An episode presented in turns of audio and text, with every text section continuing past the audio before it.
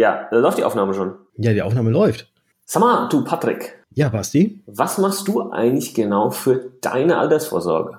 Sehr gute Frage und das gleiche würde mich bei dir auch mal interessieren.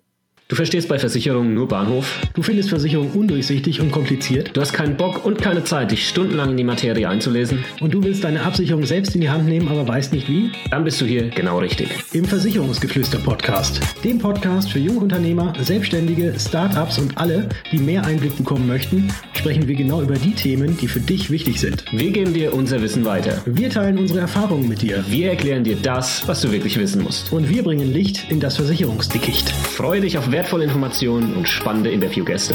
Versicherungsgeflüster. Keine Zeit für großes Geschrei. Hallo und herzlich willkommen zum Versicherungsgeflüster Podcast. Mein Name ist Patrick von Was ist Versicherung und ebenfalls heute wieder mit dabei ist der Basti von Versicherung mit Kopf. Hallo Basti. Servus Patrick, grüß dich. So, nach der vorletzten Episode, der Episode 09 zum Thema Altersarmut, kamen unheimlich viele Fragen und unheimlich viele Feedbacks. Und dafür möchten wir einmal herzlichen Dank sagen an euch Hörer. Hat uns wirklich sehr gefreut, dass ihr so zahlreich geschrieben habt.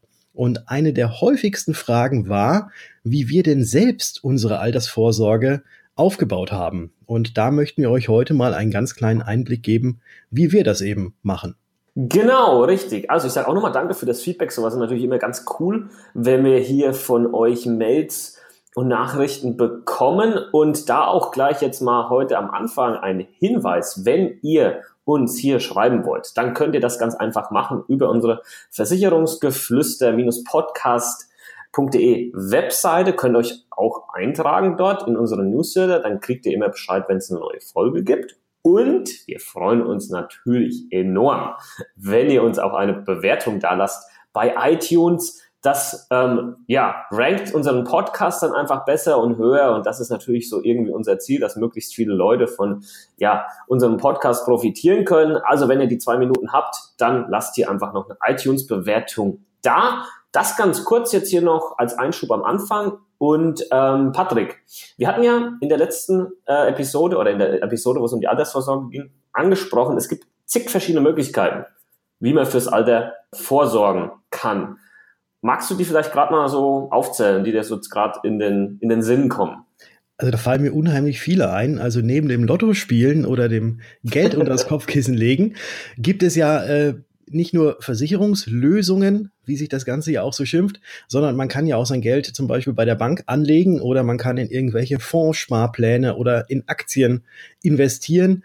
Oder man könnte sich auch ja irgendwie Eigentum kaufen, also eine Eigentumswohnung oder ein Haus kaufen und das Ganze eben dann als Altersvorsorge sehen. Ja, richtig. Äh, was fällt mir noch so gerade ein ähm, dazu? Ähm, es gibt ja auch Edelmetalle, ne? also wo Leute dann Gold oder Silber kaufen zum Beispiel. Was gibt's noch? Jetzt nicht nur die eigene Immobilie, zum Beispiel aber halt auch eine, eine fremdvermietete Immobilie, wo du dann durch Mieteinnahmen später mal deine ja, Rente finanzierst, Altersvorsorge bekommst etc. Genau, also ganz viele. Ich glaube, da gibt's jetzt sicher noch ein paar mehr, die uns jetzt nicht spontan eingefallen sind. Aber jetzt mal konkret, was hast du denn? Also, da ich ja ein Versicherungsmensch bin, genauso wie du, habe ich natürlich nicht nur eben diese Sachen, die wir gerade angesprochen haben, also was, was jetzt so ein, so ein Fondssparplan bei der Bank angeht oder irgendwie Eigentum, wobei Eigentum habe ich selbst noch nicht, aber das wird wahrscheinlich auch früher oder später mal kommen. Geld unterm Kopfkissen habe ich ein bisschen was, weil so ein bisschen was braucht man ja auch mal äh, hin und wieder. Lotto spiele ich keins. Äh, und ich denke mal, wir, wir gehen jetzt heute mal, weil wir eben diese Versicherungsmenschen sind, einfach mal auf die Sachen ein, die wir äh, in Versicherungsprodukte reinstecken für unser Alter. Und da habe ich tatsächlich noch eine alte, ganz, ganz klassische kapitalbildende Lebensversicherung, die wurde auch schon vor 2005 abgeschlossen. Ich erzähle auch gleich, warum 2005 da so ein Knackpunkt oder ein, ein Jahr war, ähm, wo sich danach etwas, ein Knackjahr, genau, wo sich danach auch ein ähm, bisschen, ein bisschen was steuerrechtlich geändert hat. Also ich habe tatsächlich noch so eine alte klassische kapitalbildende Lebensversicherung, wurde noch vor 2005, ich glaube, die wurde so, hat mein Vater damals noch für mich gemacht, also da war ich noch relativ jung. Und die habe ich noch, weil nämlich für sämtliche Lebensversicherungen, die vor 2005 abgeschlossen wurden, es so ist, dass wenn es hinten raus zur Auszahlung kommt dieser Lebensversicherung, also nicht wenn du, also wenn du verstirbst, wird die ja eh ausgezahlt, aber wenn du tatsächlich das Endalter erreichst und dann das Geld da ist, dann kriegt man das Ganze noch steuerfrei. Und das war eben bei diesen alten Lebensversicherungen noch so, dass man bei Auszahlung das Ganze auch steuerfrei bekommt. Hat sich ja mittlerweile ein bisschen geändert. Aber das ist zum Beispiel eine der Sachen, die ich noch so habe. Okay, cool. Ähm. Hast du auch sowas? Ähm, ich war leider zu dem Zeitpunkt, quasi vor 2005, ich würde mal behaupten, einfach noch zu jung und hatte da, also das ist ja jetzt äh, fast 13 Jahre her, ähm, ja. im Versicherungsthema tatsächlich noch nicht so viel am Hut und meine Eltern scheinbar auch nicht. Zumindest haben sie nicht so weit gedacht, mir da noch so eine zu machen, die dann später mal steuerfrei wäre bei der Auszahlung. Aber ist auch gar nicht so schlimm, denn ich, laut hart aber fair äh, crasht die Lebensversicherung doch sowieso, Patrick. Ne? Das heißt, eigentlich, eigentlich ist das alles Kacke, was ihr da habt oder wir da haben oder alle anderen haben, die da irgendwelche, äh, ich glaube, über 60 Millionen von diesen äh, Lebensversicherungsverträgen da irgendwie haben. Ne? Ähm, und jetzt wieder ähm, Ironie off. ja.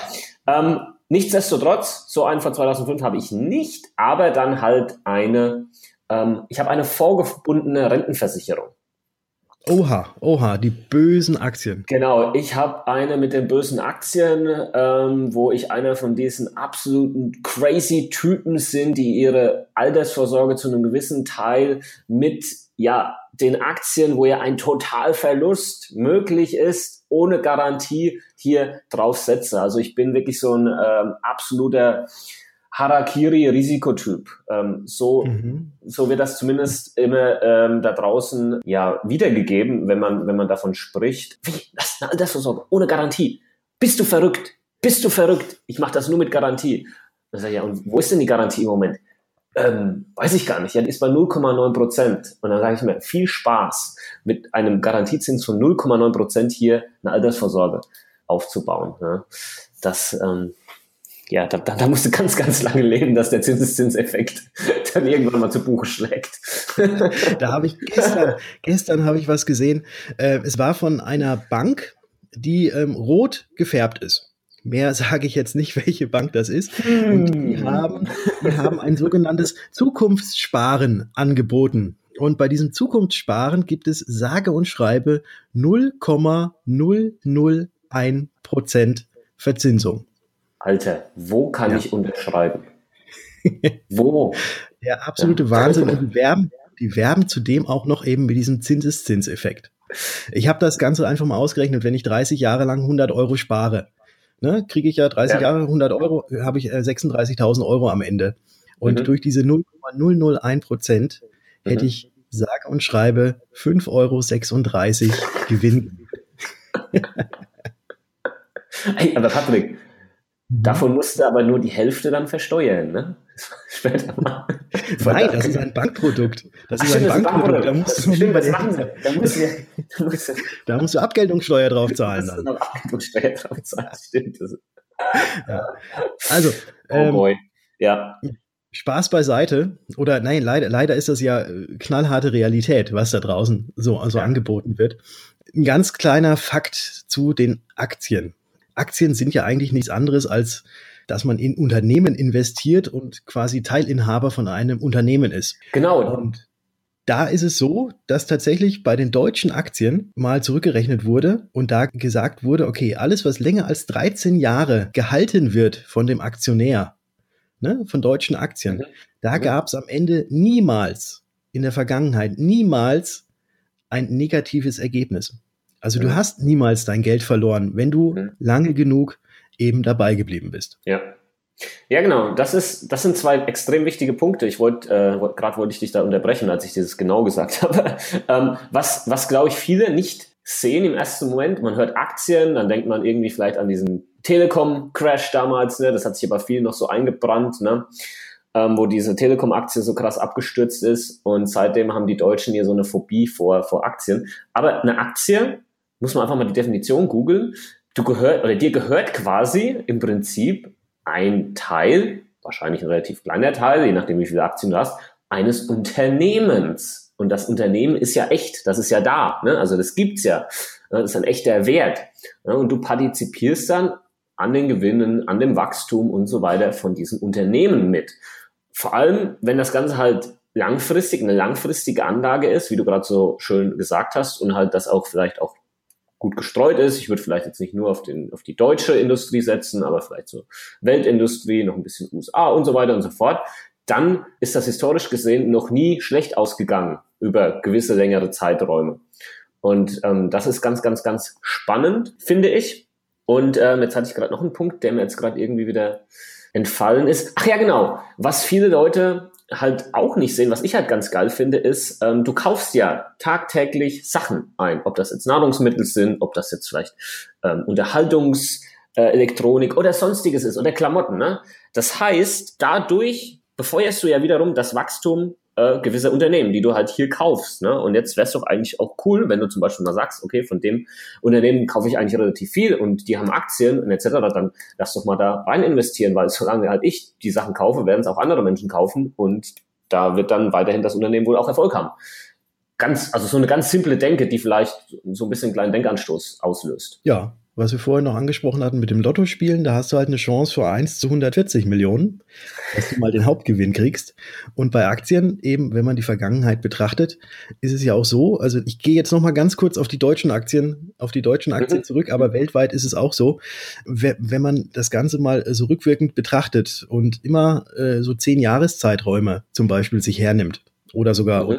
längere Zeiträume sich hernimmt, da ist es zum Beispiel bei den deutschen Aktien so gewesen, dass man im Schnitt um die acht Prozent sogar pro Jahr Rendite, also, also Plus gemacht hat. Mhm. Aber das Ganze eben über einen langen Zeitraum. Das ist halt die große Gefahr, dass wenn man ähm, selbst irgendwie in Aktien investiert, dass man halt, wenn es, wenn der Kurs mal nach unten geht, dass man halt Angst kriegt, dass dieser Kurs noch weiter nach unten geht. Ja. Und dann springen halt die meisten ab ja. und bleiben nicht dabei und kaufen eben dann nicht den günstigen Aktienkurs, weil die verkaufen ja dann zu einem günstigeren Preis, als sie eingekauft haben. Mhm. Ja, und dann sieht das Ganze natürlich wieder anders aus. Aber wenn man eben lange dabei bleibt und äh, ständig auch weiter zahlt, das gibt immer ein Hoch und Runter, aber durch dieses Runter kaufst du ja natürlich die Aktie günstiger und wenn es wieder hochgeht, dann ja, hast du ja quasi doppelt. Also du hast es günstig gekauft und dann geht die Aktie hoch und dann hast du ja auch schon mehrere Anteile und wenn das dann wieder hochgeht, dann äh, werden diese mehrere doppelt und dreifach. Genau, genau. Genau. Nennt sich Cost-Average-Effekt. Ja. Mhm. ja, dass du quasi äh, jeden Monat einen fixen Euro quasi Betrag investierst, egal bei welchem Kurs die Aktie steht, ne? Und wenn er halt niedrig ist, ne, dann kaufst du halt mehr Anteile. Wenn er hoch ist, kaufst du weniger Anteile, ne? Und das über eine längere Laufzeit gemacht. Und natürlich, was das, hast, du hast es gerade echt schon gesagt, das Problem ist, dass wir dazu tendieren, unsere Emotionen nicht auszuschalten, wenn wir investieren. Ne? Und dann gucken wir ins Depot rein und dann ist alles rot, minus 15 Prozent. Boah, mh, hm, keine Ahnung, was meinen jetzt? Ne? Und, und dann äh, gibt es so kurz Schlussreaktionen, ähm, wo dann Leute dann einfach ähm, alles verkaufen, weil sie nicht noch mehr verlieren wollen. Und ähm, da gibt es eigentlich einen simplen Gedanken, sage ich jetzt mal, den du eigentlich hier nur verfolgen solltest. Wenn du das Ding einmal angeleiert hast und hast dich mit auseinandergesetzt, investierst jetzt zum Beispiel in den DAX von mir aus oder in, in den äh, MSCI World, wenn du da mit reingenommen hast in deine vorgebundene Rentenversicherung, keine Ahnung, dann lass das Ding laufen und guck einfach nicht mehr rein. Guck nicht mehr rein. Das ist das Beste meiner Meinung nach, was du machen kannst. Und gegen Ende dann, gegen Ende der Laufzeit, stell sicher, dass du hier ein Ablaufmanagement mit drin hast, wo das vielleicht umgeschichtet wird in, in sichere Häfen, Geldmarktfonds oder ähnliches, äh, damit dann halt, wenn dann halt kurz vor deiner Altersvorsorge, das ist nämlich so der Punkt, auf den du achten musst, wenn so zwei, drei Jahre, bevor deine Rente losgehen soll, auf einmal nochmal so ein Dump kommt, also dass es mal runtergeht an den Aktienmärkten, dass du das Ding nicht mehr mitnimmst, weil dann hast du nicht mehr genug Zeit, das wieder aufzuholen. Ne? Und deswegen gibt's Ablaufmanagements, die hier Sinn machen. Aber ansonsten gibt's, also was Cleveres kann man eigentlich meiner Meinung nach aktuell nicht machen. Oder halt, oder halt du gehst zu der Bank mit, naja, dem roten Logo und holst dir die 0,001 Prozent. Ne? Ja. Also, es, gibt, eben es gibt immer noch Leute, die das machen. Es gibt immer noch Leute, ja. die das machen. Ja, ja. Also, wichtig ist eben, dass man, dass man das Ganze jetzt nicht kurzfristig macht, aber es heißt ja Altersvorsorge und ja. wir sind ja noch jung. Mehr oder weniger jung. Also der eine sagt, ich bin schon alt, aber so alt ja jetzt auch noch nicht. Ich habe ja auch noch über 30 Jahre, bis es bei mir mal in die Rente geht.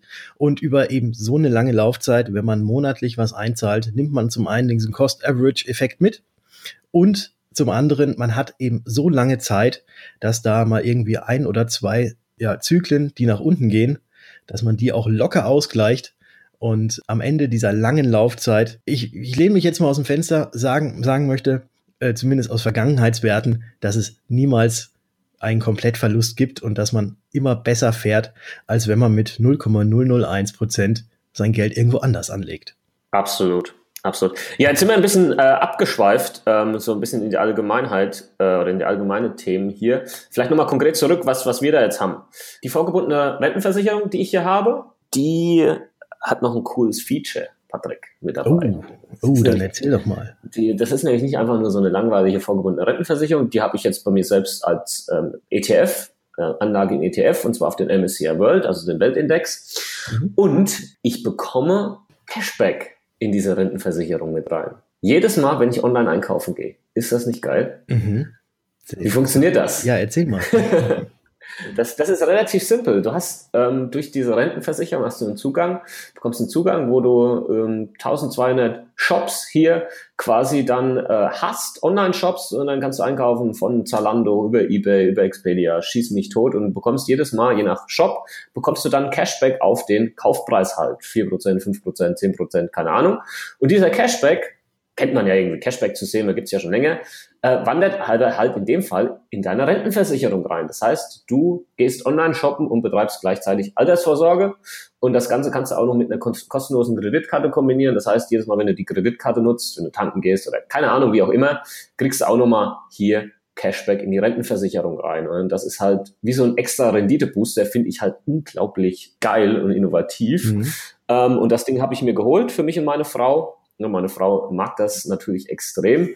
Ähm, die, die nimmt das dann immer so als Ausrede, ja, aber Schatz, ne, wir machen doch auch was für die Altersvorsorge, wenn wir das jetzt kaufen. ähm, genau. Habe ich auch mal einen längeren Blogartikel drüber geschrieben. Äh, können wir ja vielleicht hier unter der Podcast-Folge ähm, verlinken. Das können wir Und dann könnt ihr euch das auch mal anschauen. Finde ich unglaublich cool. Jetzt aber noch eine andere Frage. Eine andere Frage ja. an dich. Also ich selbst habe ja auch vorgebundene Rentenversicherung, auch ohne Garantie, weil die Garantie frisst immer Rendite. Das ist ja auch so, ein alte, so eine alte Weisheit. Und ich vertraue eben drauf, dass in 30 Jahren, dass die Wirtschaft stetig nach oben geht, auch wenn sie zwischendurch vielleicht mal einen kleinen Knick macht. Und von dem her verzichte ich auf Garantien, einfach der Rendite wegen, dass ich mir sehr, sehr sicher bin, dass es hinten raus deutlich mehr gibt, als wenn ich da jetzt irgendwelche, äh, ja, irgendwelche Renditekiller wie diese Garantiesachen mit einbaue. Jetzt hatten wir ja drüber gesprochen, ja. Es, es gibt eine man kann es ja in der Rentenversicherung machen, aber man kann das Ganze ja auch bei der Bank machen. Warum sollte mhm. man das Ganze denn jetzt lieber in der Rentenversicherung machen, als das Ganze in einem Banksparplan? Ja, das hat einen ganz einfachen Grund. Äh, wenn du es bei der Bank machst, verdienen wir nichts als Versicherungsmakler. Ah, okay. Dann verdient nur die Bank. Nein. Fertig. Ne? End of story. Nein, das hat natürlich wirklich äh, auch einen rationalen Grund. Und zwar, wenn du das Ganze in einem Versicherungsmantel machst, dann ändert sich quasi die Besteuerung von dieser, ja, von diesem, nennen wir jetzt mal noch Sparplan. In dem Moment, wo du das Ganze in einem Versicherungsmantel hast, dann ähm, sagen die nämlich, oder hat der Staat gesagt, hat gesagt, okay, dadurch kriegt das Ganze eine bessere Besteuerung, wenn das später mal ausgezahlt wird. Und zwar haben wir hier eine sogenannte Ertragsanteilsbesteuerung bei der Auszahlung. Das bedeutet, dass äh, du später mal nur die Hälfte deiner Gewinne, also das, was sind die Gewinne quasi, das, was du eingezahlt hast, ne? Äh, dann kommt irgendwie Überschüsse, Renditen, was weiß ich, da also ein Top. Das irgendwann am Ende die Gesamtsumme. Davon wird abgezogen, was du selbst eingezahlt hast und was da dann übrig bleibt. Davon die Hälfte und das ist nur das, was du dann später mal versteuern musst mit deinem ähm, Steuersatz dann später mal. Und ähm, das ist aber auch an Bedingungen geknüpft, Patrick. Ja. Welche Bedingungen müssen da erfüllt sein, damit das wirklich auch so funktioniert? Außer dass es halt in einem Rentenversicherungsmantel sein muss. Ja, also das Wichtige ist dieser Rentenversicherungsmantel. Und wenn du dir später eben dann das komplette Kapital auszahlen lässt, und dafür musst du wenn du den Vertrag nach 2011 abgeschlossen hast, mindestens 62 Jahre alt sein und auch 12 Jahre eingezahlt haben.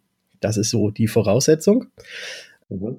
Und dann musst du, wenn du dir das komplette Kapital auszahlen lässt, eben nur diese Hälfte dieses Ertrages oder die Hälfte dieser Zinsen, die du quasi in diesem Vertrag äh, bekommen hast, versteuern. Das nennt sich dann eben so das sogenannte Halbeinkünfteverfahren. Oder aber wenn du, weil es heißt ja Rentenversicherung und wenn du dir da eine Rente auszahlen lässt, also eine lebenslange Rente auszahlen lässt, dann musst du da, wenn du diese Rente bekommst, musst du da eben nur einen gewissen Prozentsatz von diesen Erträgen versteuern. Und das ist natürlich deutlich, deutlich weniger, als wenn du das Ganze in einem Banksparplan machen würdest. Genau, weil der Banksparplan wird wie versteuert? Mit der Abgeltungssteuer. Und das sind 25 Prozent plus Soli. Ja, auf die kompletten Gewinne. Genau. Nicht nur die Hälfte davon. Genau, da vielleicht auch nochmal ein allgemeiner Punkt mit dazu, was, was immer so oft vergessen wird. Du hast halt hier bei so einer Geschichte über eine Rentenversicherung eine lebenslange Rente. Die wird lebenslang gezahlt, auch wenn in der Theorie das Kapital, das du da mal angesammelt hast, ja, eigentlich schon weg ist und du aber halt immer noch lebst, dann gibt's trotzdem weiter Kohle. Und in anderen Modellen, wo du das vielleicht bei einer Bank oder im Vorsparplan oder was weiß ich irgendwie gemacht hast, wenn das Geld dann halt weg ist und du aber dummerweise noch lebst, dann hast du ein Problem. Und das nennt sich auch Langlebigkeitsrisiko. Und das wird meiner Meinung nach immer so ein bisschen vernachlässigt, weil wir werden immer älter und es wird auch die nächsten Jahre, wird so 90 und 100 werden. Das wird tatsächlich wahrscheinlich zur Normalität werden. Und das muss man sich erstmal vor Augen halten. Ne? Und deswegen glaube ich, ist das schon wichtig, weil ich kann mir echt fast nichts Blöderes vorstellen, als dass ich später noch gesund und munter und am Leben bin und auf einmal habe ich keine Kohle mehr. Ja, weil das, das Geld doof. Genau, weil das Geld ja. weg ist, aber du noch lebst. Genau. Und das ist, das ist eben das, die Sache einer Rentenversicherung, dass du eben ein Leben lang, solange du lebst, egal ob du 100, 120, 150 wirst, ja gut, ist ein bisschen utopisch, ja. aber egal wie lange du lebst, dass immer noch von der Versicherung eben dir diese Rente ausgezahlt wird, unabhängig eben wie lange du lebst. Und da kommen wir, glaube ich, genau. auf einen nächsten Punkt, den es gerade bei so einer Rentenversicherung zu beachten gilt. Und das ist der sogenannte garantierte Rentenfaktor. Klingt jetzt auch mhm. unheimlich langweilig. Ja, genau. Ähm, ist wichtig, ist unglaublich wichtig. Ähm, lass, lass, uns mal gucken, dass wir uns nicht, nicht zu sehr in den Teil, Details hier verlieren, mhm. ähm, was, was die Fakten hier angeht. Das kann man dann, glaube ich, vielleicht einfach nochmal in einer, ja, ich glaube, eine extra Folge, so die, die wichtigsten Fakten. So, lass uns einen Faktencheck machen, so wie bei Hard oder bei Fair, aber nur mit echten Fakten. okay, das machen wir mal. was da wichtig ist. Also, das sind die Themen garantierter Rentenfaktor. Der muss zu 100% garantiert sein, weil der aus dem berechnet sich später dann mal deine monatliche Rente. Das ist ganz wichtig, pro 10.000 Euro angesammelten Kapital. Es darf keine Treuhänderklausel vorhanden sein, auf die muss verzichtet werden, damit der nicht angepasst werden kann. Laufzeit sollte mindestens immer mal so als Daumen-Faustregel 15 Jahre oder länger, dann macht das, macht diese Geschichte Sinn äh, mit der ganzen vorgebundenen Variante. Und du solltest halt auch nicht nur auf die Kosten schauen. Das ist so ein Ding, die Leute gucken halt immer nur so auf die Kosten. Sag ich, Leute, selbst wenn das Ding utopisch günstig ist, wenn dann die Themen wie garantierter Rentenfaktor oder Treuhänderklausel nicht passen, dann ist das ein Kackvertrag. Punkt. Ja? Und da kann der noch so günstig sein. Deswegen muss man hier drauf schauen und die Leute da auch ein bisschen sensibilisieren, weil ah, wir, wir wollen halt immer so billig, billig, billig und dann immer das Beste haben. Es funktioniert in der Form aber nicht. Ja. ja. Deswegen Renten, Rentenfaktor ganz, ganz wichtig. Und da, da ja. machen wir, da machen wir nochmal eine extra. Da machen wir eine, ja. Episode mit dazu. Also du hast, du hast so eine vorgebundene Rentenversicherung. Ich habe so mhm. etwas auch. Ich habe allerdings mhm. noch momentan noch nichts mit diesem Cashback, aber ich habe ähm, mhm. ich habe sogar zwei zwei fondgebundene Rentenversicherungen, auch bei verschiedenen mhm. Anbietern sogar. Hat sich einfach so ergeben, dass der eine, dass der eine Vertrag hat, hat, dir, hat, dir, jemand verkauft? Habe hab ich mir tatsächlich selbst verkauft, weil wir sind ja beide okay. selbstständig und ich bin ja auch nicht mehr Pflichtmitglied in der gesetzlichen Rentenversicherung, ja. die ja auch einen großen Teil mit eben für die, für die Rente ja. eigentlich äh, sorgt. Aber da bin ich kein Mitglied mehr und äh, aus diesem Grund muss ich mich halt komplett selbst darum kümmern, was ich denn später mal im Alter haben werde. Und deswegen habe ich da einfach mal noch eine zweite genommen und da eben auch einfach mal das Ganze so ein bisschen zu streuen und nicht alles nur in einen Vertrag reinzumachen, wobei ja, das ist, ja, das ist Ansichtssache, ob man da jetzt nur einen Vertrag haben sollte oder mehrere. Das ist, glaube ich. Genau, das ist, das ist ähm, ganz unterschiedlich. Ne? Also du kannst ja auch in einem Vertrag relativ gut streuen. Ne? Kommt dann halt immer auf die Anlage drauf an und wenn das bei einem Top-Versicherer ist, dann ist das doch alles, ähm, alles in Ordnung. Ähm, ich habe auch noch eine. Ich habe auch noch eine ganz normale andere vorgebundene ähm, Variante, die, ähm, wo ich auch, auch wiederum in ETFs, bin Freund von ETFs, weil die eben kostengünstig sind, die aber ähm, vorausgewählt sind, aus, auf eine Art einer wissenschaftlichen Basis, ähm, hier ausgewählt wurden. Und ähm, das hat mir natürlich, das hat mir sehr, sehr gut gefallen. Und da haue ich monatlich auch noch ein paar Euronen rein, um halt eben auch hier wieder dann von diesem Steuervorteil später ähm, profitieren zu können, wenn dann halt nur die Hälfte der Erträge versteuert werden muss, etc. etc. etc. Ja. Genau. Ich habe noch eine weitere Geschichte. Also das, ich habe jetzt nicht nur die kapitalbildende Lebensversicherung, die zwei Rentenversicherungen, sondern ich habe auch noch eine dritte Rentenversicherung, wo du gerade gesagt hast, am Ende, dass man die Steuervorteile hat, habe ich sogar noch eine, wo ich jetzt schon Steuervorteile habe. Nee. Allerdings am Ende, allerdings am Ende dann nicht mehr. ja. Vielleicht hat der ein oder andere von euch schon mal etwas von der Rürup-Rente gehört. Nennt sich auch Basisrente aber Rürup ist, glaube ich, der geläufigere Begriff. Das ist eine, oh ja, eine, eine staatlich geförderte Rente, die jeder machen kann, egal ob selbstständig oder Angestellter. Und zwar ist es da so, dass ich momentan, also das steigert sich jetzt auch von Jahr zu Jahr, aber momentan jetzt 2018 kann ich 86 Prozent der Beiträge, die ich da reinzahle, als sogenannte Sonderausgaben bei der Steuer angeben und muss quasi 86 Prozent meiner Beiträge, die ich da reinzahle, eben nicht versteuern. Das klingt doch nice. ja, das klingt nice.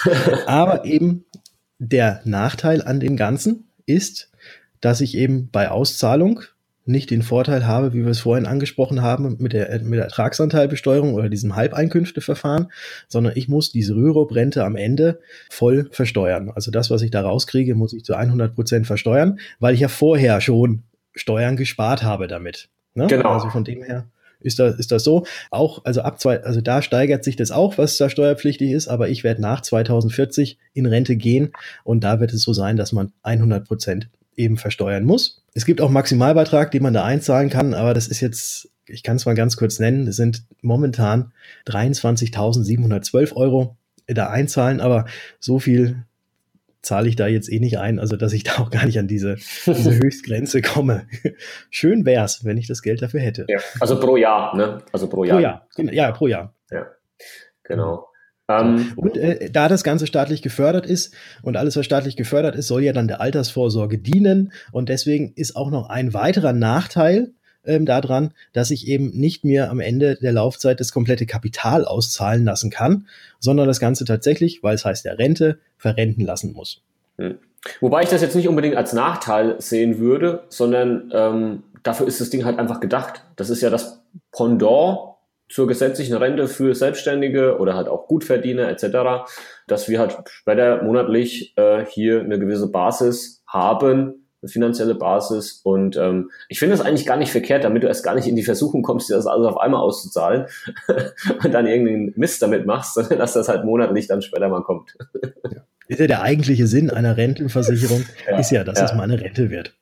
Genau. Und ich finde auch ein interessanter Punkt äh, zu dem Thema, was die Steuer angeht, dass du das jetzt ähm, eben absetzen kannst von der Steuer und später, klar, musst du es dann versteuern. Aber der interessante Punkt ist jetzt halt einfach, dass du jetzt in dem Moment, wo du dieses Ding ansparst, mit einer sehr hohen Wahrscheinlichkeit einen viel, viel höheren Steuersatz haben wirst, als später mal, wenn du dann Rentner bist. Und das heißt, der Steuervorteil wirkt sich jetzt für dich extrem positiv aus. Und wenn du später dann wieder Steuern zahlst, dann ähm, ist das in der Relation gesehen vollkommen in Ordnung, weil du jetzt dick hier Steuern halt Spaß. Ne? Vor allem eben Gutverdiener, für die ist das halt unglaublich ja, förderlich im wahrsten Sinne des Wortes. Ne? Ja. Und ähm, die werden dann in der Zeit, wo sie das Ding ansparen, hier ordentlich ähm, Steuern sparen und das, was man dann später dann an Steuern zahlt, wird, glaube ich, nur ein Bruchteil dann davon sein, was man gespart hat. So sehe ich die ganze Sache auch und deswegen habe ich das eben jetzt auch genauso gemacht. Ja. Was Etwas hast du noch so? Ja. Etwas weiteres, was wir ja auch ähm, in der vorletzten Folge angesprochen haben, was ja auch zur Altersvorsorge dienlich ist, ist eben die Absicherung, dass du auch am Ende, wenn du in Rente gehst, dann eben auch deine Rente tatsächlich in der Höhe bekommst, in der du sie auch denn haben möchtest. Und deswegen finde ich in diesem Zusammenhang auch ganz, ganz wichtig zu erwähnen, dass eine Berufsunfähigkeitsversicherung sehr, sehr sinnvoll ist, diese zu machen also nicht nur, ja doch, klar, logisch, also jetzt, um deinen jetzigen Lebensstandard zu halten, aber eben auch unter dem Gesichtspunkt, dass wenn du berufsunfähig bist, du dann möglicherweise kein Geld mehr hast, um diese Rentenversicherungsverträge, die du hast, auch weiterhin zu besparen. Also deswegen ist eine Berufsunfähigkeitsversicherung auch dafür gedacht, dass, wenn du berufsunfähig wirst, dass du da eben einen Teil von dieser Berufsunfähigkeitsrente auch noch abzwacken kannst, damit du auch weiterhin deine Rentensparpläne bedienen kannst. Ganz genau. Und deswegen gehört die auch in die Riege des, ja, der Altersvorsorge mit rein. Indirekt vielleicht, weil daraus jetzt später mal keine Rente bekomm, äh, du bekommst, äh, in dem Sinne keine Altersrente. Aber wenn du berufsunfähig wirst, das Ding dann dazu beiträgt, dass du weiterhin deine Altersvorsorgeverträge weiter sparen kannst. Das sollte man da auch immer mit berücksichtigen. Ne? Das ist ganz, ganz, ganz wichtig, ja. Ja. Und jetzt haben wir beiden ja, nein, da sage ich jetzt auch nicht, nicht Nachteil oder eventuell, äh, der eine sieht so, der andere anders. Äh, wir beiden sind ja selbstständig. Und weil wir selbstständig sind, können wir zwei verschiedene Altersvorsorgeprodukte, die es in Form von Rentenversicherung gibt, die auch zum Teil oder die beide sogar staatlich auch gefördert werden, ja selbst gar nicht nutzen. Ja, zumindest nicht, nicht so direkt. Ne? Ja, fangen wir mit dem einen mal an. Das ist die betriebliche Altersvorsorge. Mhm. Äh, hat vielleicht der eine oder andere schon mal gehört. Das heißt, eine Altersvorsorge, die über deinen Arbeitgeber oder in Zusammenarbeit, Zusammenspiel mit deinem Arbeitgeber ähm, funktioniert. Das geht über die sogenannte Direktversicherung. Das ist so die der, äh, die gängigste Form über eine Entgeltumwandlung, das heißt von deinem Brutto geht was weg, läuft in diese betriebliche Altersvorsorge mit rein und du hast äh, vielleicht 200 Euro vom Brutto eingezahlt, aber effektiv im Geldbeutel fehlen dir durch diese Entgeltumwandlung, durch diese steuerliche Förderung nur 100 Euro. Und ähm, andere Möglichkeiten gibt es noch über Pensionsfonds oder Pensionskasse. Oftmals zahlt der Arbeitgeber hier dann eben auch noch was mit dazu und unterstützt das. Das ist natürlich dann eine coole Sache. Und dieser Beitrag, den du dann hier einzahlst, dadurch, dass der von deinem Brutto weggeht, ist der natürlich auch steuer- und sozialabgabenfrei. Ne, das ist halt eben dieser, dieser Vorteil. Und auch der Vorteil dann für den Arbeitgeber, weil in dem Moment, wo er für dich halt auch weniger Steuer- und Sozialabgaben äh, zahlen muss, spart er hier halt dann auch wieder. Genau. Und ja. das Ganze wurde jetzt auch äh, in dem neuen Betriebsrentenstärkungsgesetz ähm, richtig verabschiedet. Und da heißt es nämlich auch, dass ab nächstem Jahr, ab 2019, sogar wenn du so eine Entgeltumwandlung machst, der Arbeitgeber 15 Prozent dessen, was du da quasi einbezahlst, selber nochmal dazuschießen muss. Also das ist ja. eigentlich auch eine ganz schöne Sache und das, also das Ganze gilt dann für Neuverträge und für Bestandsverträge oder für Verträge, die schon laufen, ist das Ganze erst ab 2022 verpflichtend für den mhm. Arbeitgeber, aber das ist auch eine ganz schöne Sache. Nur die betriebliche Altersvorsorge, das ist, glaube ich, so ein breites Feld, dass wir da jetzt, glaube ich, wieder drüber hinweggehen und auch noch mal eine separate Folge dazu machen, weil ich glaube, da, ja. Äh, da, da wird es jetzt heute den kompletten Rahmen sprengen. Aber nur sei gesagt, wenn du Angestellter bist und die Möglichkeit hast, in deinem Unternehmen, wo du arbeitest, eine betriebliche Altersvorsorge zu machen, ist das auf jeden Fall mal nicht nur eine Überlegung, sondern mehrere Überlegungen wert, da tatsächlich mit dran teilzunehmen. Ja, absolut. Da vielleicht noch ein, ein, ein einziger Punkt damit dazu. Äh, ich würde auch immer mal fragen, ob du den Anbieter dann selbst wählen kannst. Manche Firmen haben hier einen Rahmenvertrag, da geht das nicht, da musst du den nehmen, der angeboten wird. Aber wenn du den frei wählen kannst, finde ich das immer klasse, weil dann kannst du halt hergehen, kannst auch wirklich den besten am Markt hier dann für dich auswählen. Genau, aber da machen wir mal eine eigene Episode drüber, so für, weiß ich nicht, vier, fünf Stunden sollten wir es hinbekommen, das komplette ja. Thema dazu beleuchten. ja. Okay, eine letzte äh, Geschichte gibt's noch, äh, die, die wir jetzt so, wie gesagt, direkt auch nicht machen können, die aber für viele für euch wahrscheinlich Thema ist. Und das ist der ja ähm, gehasste, ähm, verfluchte, ähm, verdammte, vergötterte Riester. ja, es, es, wird ja gerne gesagt, Riester ist ganz, ganz schlecht und äh, Riester bringt nichts. Aber ich sehe das in den meisten Fällen anders. Ja, nicht nur, also ich sehe es also rational, wirklich jetzt rational, objektiv, ohne Versicherungsmaklerbrille, sondern einfach nur, wie, wie die Fakten sind, sehe ich es genauso. Und ähm, vor allem, weil sich jetzt auch mit dem von dir vorhin erwähnt, äh, erwähnten Betriebsrentenstärkungsgesetz hier auch eine Verbesserung für Resets 2018 in Kraft getreten ist. Es gibt jetzt 175 Euro ähm, an Zulage, vorher waren es 154 Euro. Und was ich halt unglaublich entscheidend und wichtig finde, ist, dass jetzt 202 Euro nicht mehr ähm, von der monatlichen Riester-Rente, die du später mal bekommst, angerechnet werden auf die Grundsicherung. Äh, das ist halt für die ganzen Geringverdiener absolutes Highlight, ähm, wo ich jetzt schon halt seit 15 Jahren, seit Einführung der Riester-Rente eigentlich darauf warte, dass die das jetzt hier mal machen, weil, weil das war so ein bisschen am Ziel vorbeigeschossen damals. Wir machen es für die Geringverdiener, aber wenn dann der Geringverdiener später mal in der Grundsicherung landet, ja gut, dann wird der Riester-Rente angerechnet und er hat quasi für die Füße gespart. Ja, also vollkommener Bullshit, aber jetzt 15 Jahre später haben sie es endlich mal geändert. Mhm. Ja. Also bei Riester vielleicht mal ganz, also Riester, Riester macht in den meisten Fällen tatsächlich doch Sinn. Ähm, auch wenn alle immer sagen, ha, Riester ist, ist schlimm und Riester, die Versicherungen, die sind so teuer, weil da muss ja, um diese Förderung mhm. zu kriegen, muss, muss ja noch Mords der Verwaltungsaufwand gemacht werden und, und, und. Aber 175 Euro kriegen oder nicht kriegen, ist halt auch so eine Sache. Und ich glaube, in den seltensten Fällen sind die Verwaltungskosten höher als die Zulage, die man kriegt, diese 175 Euro. Ja, sehe ich, sehe ich genauso. Ja. Deswegen auch mal bei Riester gucken. Mhm. Allerdings Voraussetzung dafür ist, dass man eben ein sozialversicherungspflichtiger Arbeitnehmer ist oder Beamter ist. Also wir als mhm. Selbstständige, wir haben nur äh, durch die Hintertür möglicherweise, wenn unser Ehepartner diese Voraussetzungen erfüllt, einen eigenen Riester-Vertrag zu machen, dann können wir durch die Hintertür als sogenannte mittelbar Förderberechtigte eventuell auch noch da mit rein. Aber das ist, glaube ich, auch ja. so eine Sache, äh, die wird jetzt heute auch wieder den Rahmen und die Zeit ja. sprengen, wie das ist.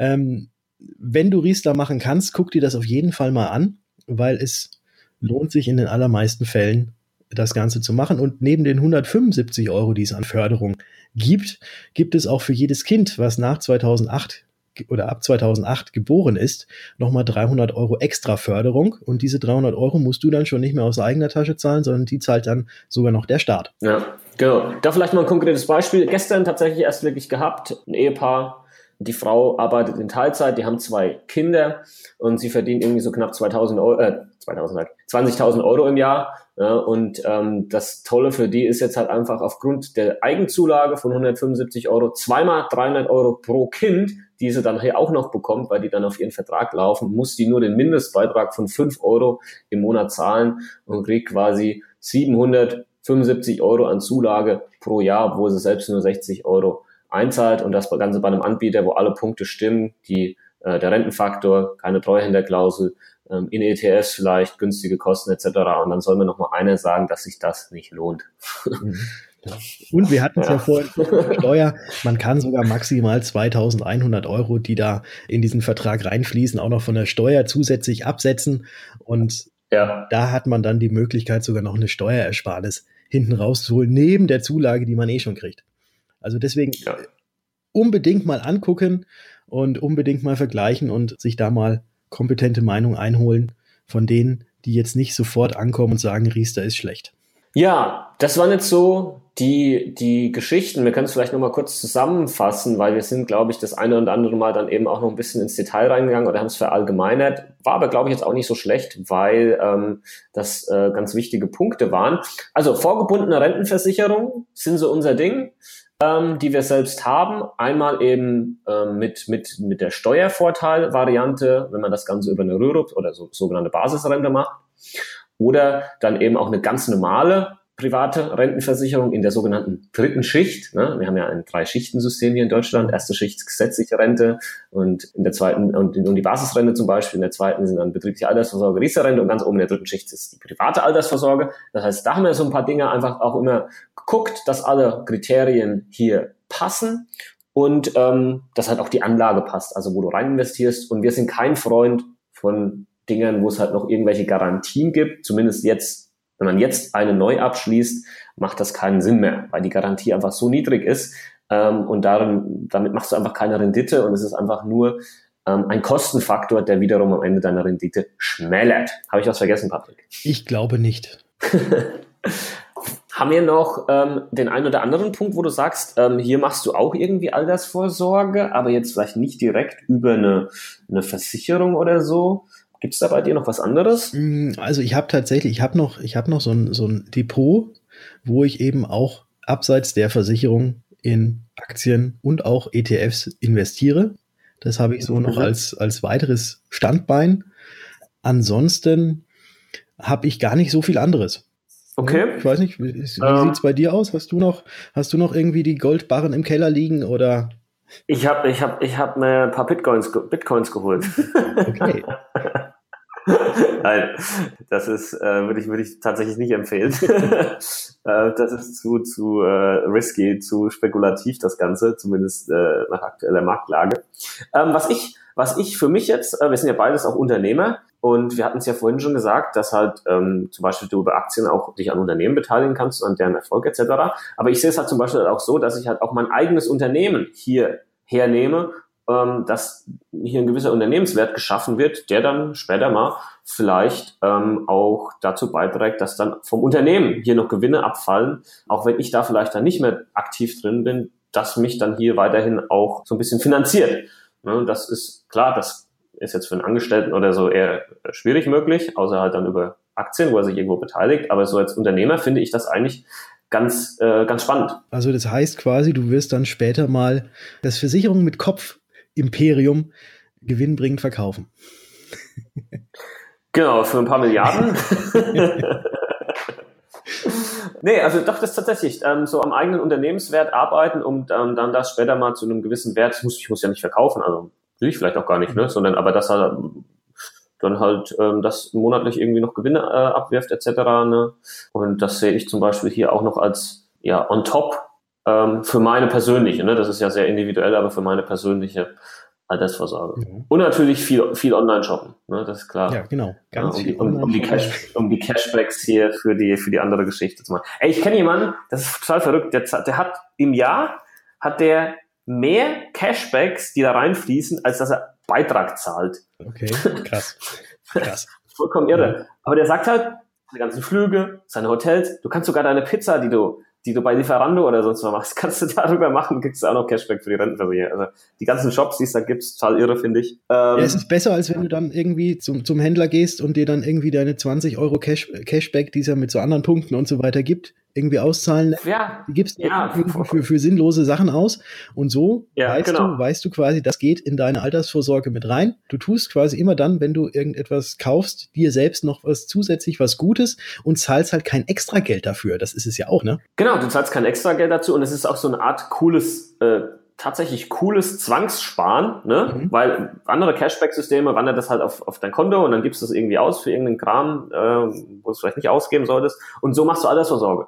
Und, und das finde ich halt echt cool und das summiert sich ne, über die Jahre. Ne. So im Schnitzen, das ähm, habe ich mir da sagen lassen, so der Durchschnitts-Online-Einkäufer, ähm, der eine kauft ja mehr ein, der andere weniger, aber es wird in der Zukunft immer mehr werden, definitiv. Ähm, ist das wie eine extra Rendite von vier Prozent im Jahr. Mhm. Und das ist halt schon mal eine Ansage. Ne? Absolut. Ja. Absolut. Genau, deswegen, weil ich habe es halt auch für mich gesehen, weil ich sagte, ich kann halt keinen Riester machen, wo es die staatliche Zulage gibt. Da habe ich gesagt, gut, mache ich halt meine eigene Zulage durch, durch die Cashbacks. Ja. Ja? Und ähm, das finde ich, finde ich echt smart.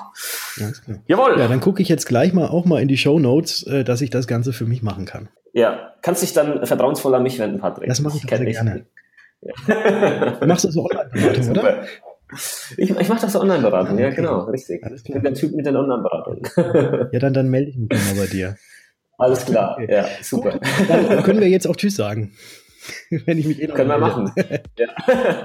Okay, ich hoffe, die Folge war, war interessant für euch, war spannend. Wir sind vielleicht an der einen oder anderen Stelle ein bisschen ausgebrochen, aber in Summe war das, glaube ich, mal ganz ähm, spannend für euch zu hören. Wir freuen uns natürlich wie immer auf euer Feedback. Den Rest haben wir ja schon gesagt, genau, dass den Rest haben wir schon gesagt. ihr uns vorbeigehen könnt. Und ähm, ja, alles andere hatten wir ja schon am Anfang gesagt, deswegen wiederholen wir das Ganze jetzt noch nicht. In diesem Sinne sagen wir einfach, wir hören uns in der nächsten Folge. Bis dahin. Ciao. Ciao.